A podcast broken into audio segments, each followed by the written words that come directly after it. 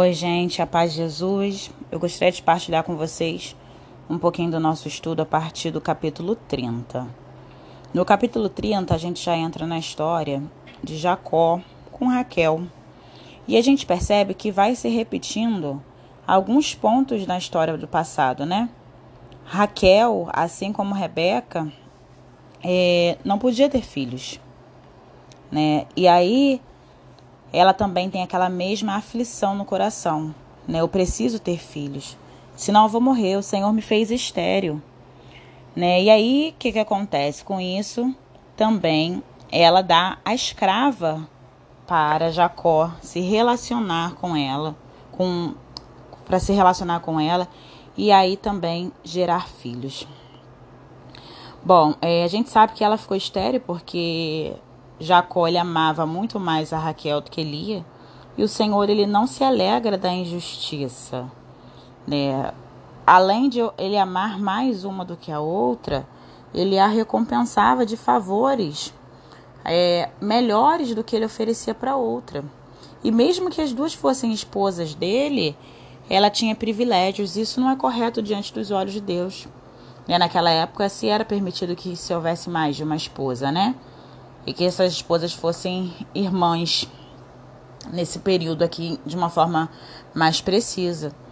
Então o Senhor ele não se alegrou de que Jacó estava tendo esse tipo de comportamento. E aí abençoou Lia dando filhos e a Raquel não. Né? E aí a gente percebe né, que quem é aquele detentor da bênção da fecundidade é Deus. Diz aqui lá, no, lá na página 107 sobre no lugar de Deus, que a bênção da fecundidade depende inteiramente do Senhor, que é capaz de dar ou recusar de acordo com o seu propósito. Isso é algo que a Igreja Católica Apostólica Romana, nós somos a favor dos métodos naturais de contracepção, porque se entende que é o Senhor que dá a vida, Ele é o Deus da vida. Né? E até lá, né, diz aqui, né, faz a citação né, no capítulo 30, verso 2, que Jacó fala com Lia o seguinte: Por acaso eu sou Deus que te fez estéreo? Ou seja, dando ao Senhor essa autoridade de quem dar a vida é Ele. Então, a Igreja Católica, nós que cremos nessa fé, nós acreditamos que se por alguma razão o Senhor não deu a graça de uma mulher de gerar a vida, o Senhor ele sabe os seus motivos. É algo que eu humanamente a gente se entristece. A gente acha injusto diante de tantas maldades e atrocidades que a gente vê de mães, né, de famílias que maltratam crianças, que abandonam seus filhos. Por que, que tantas pessoas podem gerar e algumas não? São coisas que são mistérios vindo do coração de Deus e a gente não tem como explicar certas coisas. Mas uma coisa a gente precisa crer, que o Senhor e tudo que ele faz, ele faz porque ele sabe ele faz porque ele é Deus e ele tem um propósito em todas as coisas. Então ele é o doador da vida.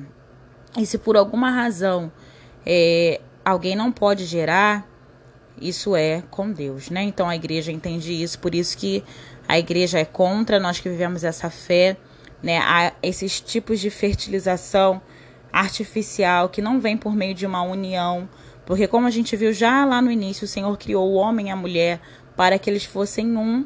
E sendo um nesse o amor mútuo na vida fraterna, vida fraterna, na vida em família, no amor conjugal, gerar filhos para Deus. Dentro de um, um vínculo, né, amoroso, familiar, né, debaixo do, daquilo que ensina a Santa Mãe Igreja, gerar filhos para Deus, uma relação aberta à vida e aos filhos que Deus quiser conceder àquele casal. Então a gente entende que um filho feito em inseminação, por exemplo, é uma criança que não viveu esse processo da união com com de um casal, não foi concebido pelo meio de um ato de amor, por meio de uma relação sexual, né? Então a igreja não aceita, né, esse tipo de de. não concorda, na verdade, né? Com esse tipo de, de situações que hoje acontecem em nível de fertilidade. E também é importante a gente pontuar o seguinte: ah, mas poxa, é um casal que está tanto tempo querendo engravidar e não consegue. Como que pode ser tão errado tentar fazer uma fertilização para poder gerar uma vida já que eles se amam tanto e é uma vida. Gente, ok quando é um casal, né? Ok no sentido de dizer assim, né?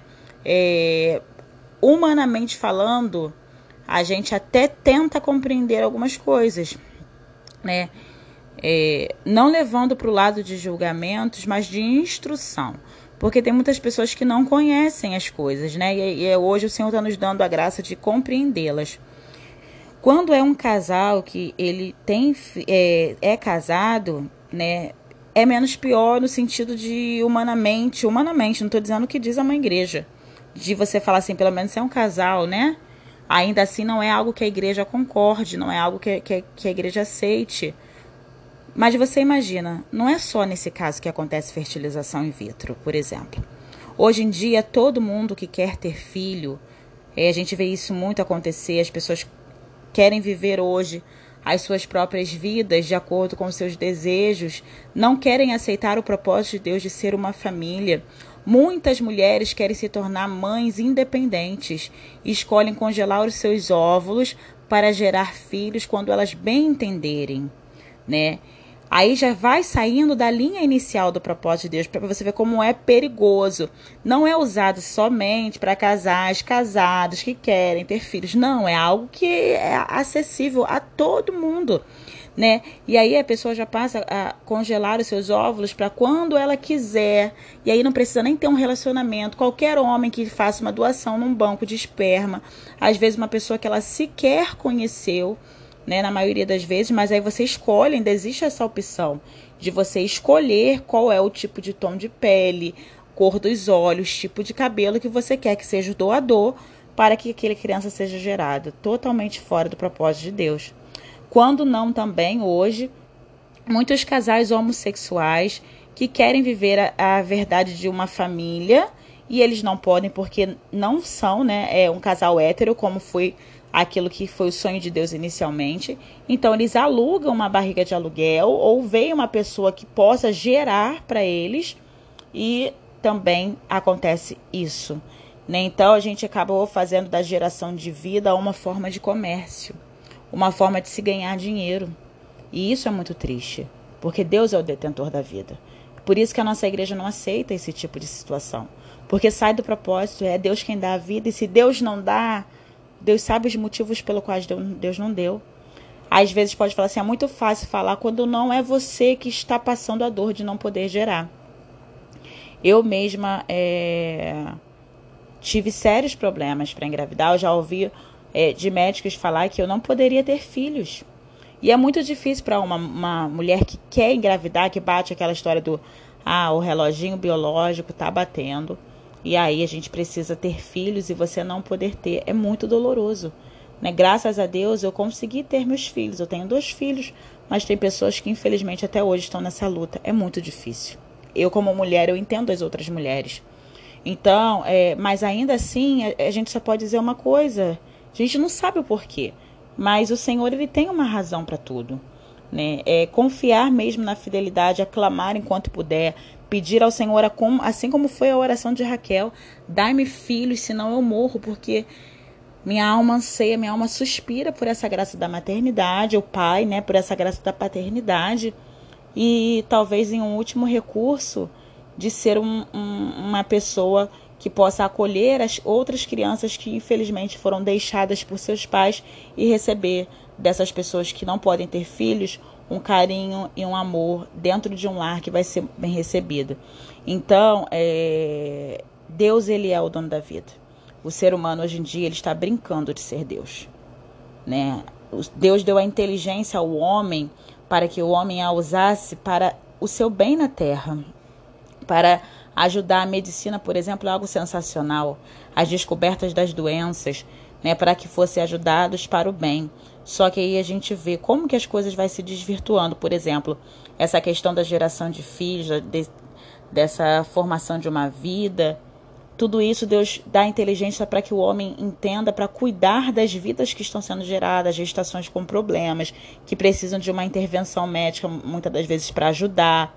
Né? Então o Senhor vai dando a inteligência para que o homem conheça todos os passos, mas aí a gente já vai desvirtuando a linha a gente já conhece bem como é que a gente pode fazer um aborto e a gente já pode matar, a gente já pode tirar, né? A gente já pode fazer da nossa forma. Eu já vi que eu posso pegar o óvulo aqui, se ficar a tantas temperaturas sobrevive o espermatozoide e aí a gente já vai desvirtuando aquilo que o Senhor deu. Então, é, é bom, né? Isso é ponto para um, um curso só sobre isso, né? Essa questão de fecundidade, de filhos, né, desses métodos, mas é bom que a gente passe um pouco, porque aqui ficou bem claro, né? Quando Jacó lhe fala: É Deus quem dá. Acaso sou eu, o Senhor, que te fez estéreo? Então, Deus, ele é o doador da vida humana. Ai, você pode falar assim, ai, Renata, mas e aquelas meninas que às vezes engravidam e não estão aí nem para um relacionamento, são irresponsáveis, engravidam de pessoas que não tem nada a ver. E Deus também faz isso, gente. Quando Deus criou o homem e a mulher, assim como ele criou toda a natureza dele, ele não criou coisa por coisa. O que, que eu estou querendo dizer? Ele não criou uma planta outra planta e está sendo criando, vendo que não todas as plantas até hoje. Não foi assim. Deus ele fez todo um, um processo natural, desenvolveu nas, nas criações, né, na toda a criação de Deus, é uma forma de que se reproduzissem. Deus ele deu essa graça da gente contribuir na multiplicação daquilo que foi o projeto inicial dele, tanto a natureza como nós seres humanos. Ele projetou o corpo do homem ou da mulher para a gente continuar, né, procriando, ou seja, nós somos ajudadores de Deus nesse processo de reprodução. Então, o nosso corpo ele é todo pronto para isso, né? Eu digo assim, uma pessoa que não tem nenhum tipo de problema para poder gerar, é todo pronto para isso. E aí existe uma outra coisa da parte de Deus que é chamada livre-arbítrio. Nós temos a capacidade de fazer as nossas próprias escolhas. Né? Nós temos a capacidade de, de decidir os nossos próprios caminhos. Então, no momento que você, sabendo que o seu corpo ele é projetado para geração de vida, e aí a mulher, principalmente, ela sabe quando é o seu período fértil, sabe que a gente fica no período fértil, nos dias que é mais destinado porque você pode engravidar. O corpo da mulher é um ciclo, né, muito perfeito, onde tem os dias certos. A gente sabe se tiver relação sexual naquele dia, você pode engravidar. Então, se você for correr o risco, né, digo no sentido assim de uma pessoa que, que não está vivendo embaixo de um casamento, não está procurando é, viver conforme a vontade de Deus, né, totalmente irresponsável, é como a gente vê hoje em dia casos acontecendo, e aí você vai acabar acontecer. Foi Deus que quis que aquela criança, por exemplo, às vezes engravidasse, né, como a gente vê em casos de estupro, em casos de menores grávidas. Foi Deus quem quis? Não, não foi Deus quem quis. Ele gerou em você a, a graça de você gerar a vida. E, e o livre-arbítrio, o Senhor não interfere. Ele pode, às vezes, agir em algumas situações, mas o Senhor não costuma interferir no nosso livre-arbítrio, na nossa vontade. Então, é aquele, como diz aquele ditado, né? Se você está na chuva é para se molhar. Então, se você foi, você sabe que você vai correr risco, existe a possibilidade você foi. E se na hora lá acontecer a fecundação, aí Deus, na sua infinita misericórdia, que é o Criador da vida, derrama sobre aquela vida gerada uma alma imortal, como nós já vimos no início. Então é assim que acontece, né? É assim que acontece. Bom, é, a gente precisa entender. Eu sei que é, a gente hoje em dia é, a gente quer compreender muitos mistérios de Deus, mas a palavra de Deus fala que aquilo que foi revelado a nós já foi. A palavra de Deus fala que aquilo que foi revelado a nós já foi revelado e aquilo que não foi revelado a nós não é para gente ficar catando, porque a gente não vai receber explicação. Porque Deus não é homem como nós, para que ser entendido na totalidade. Deus é mistério.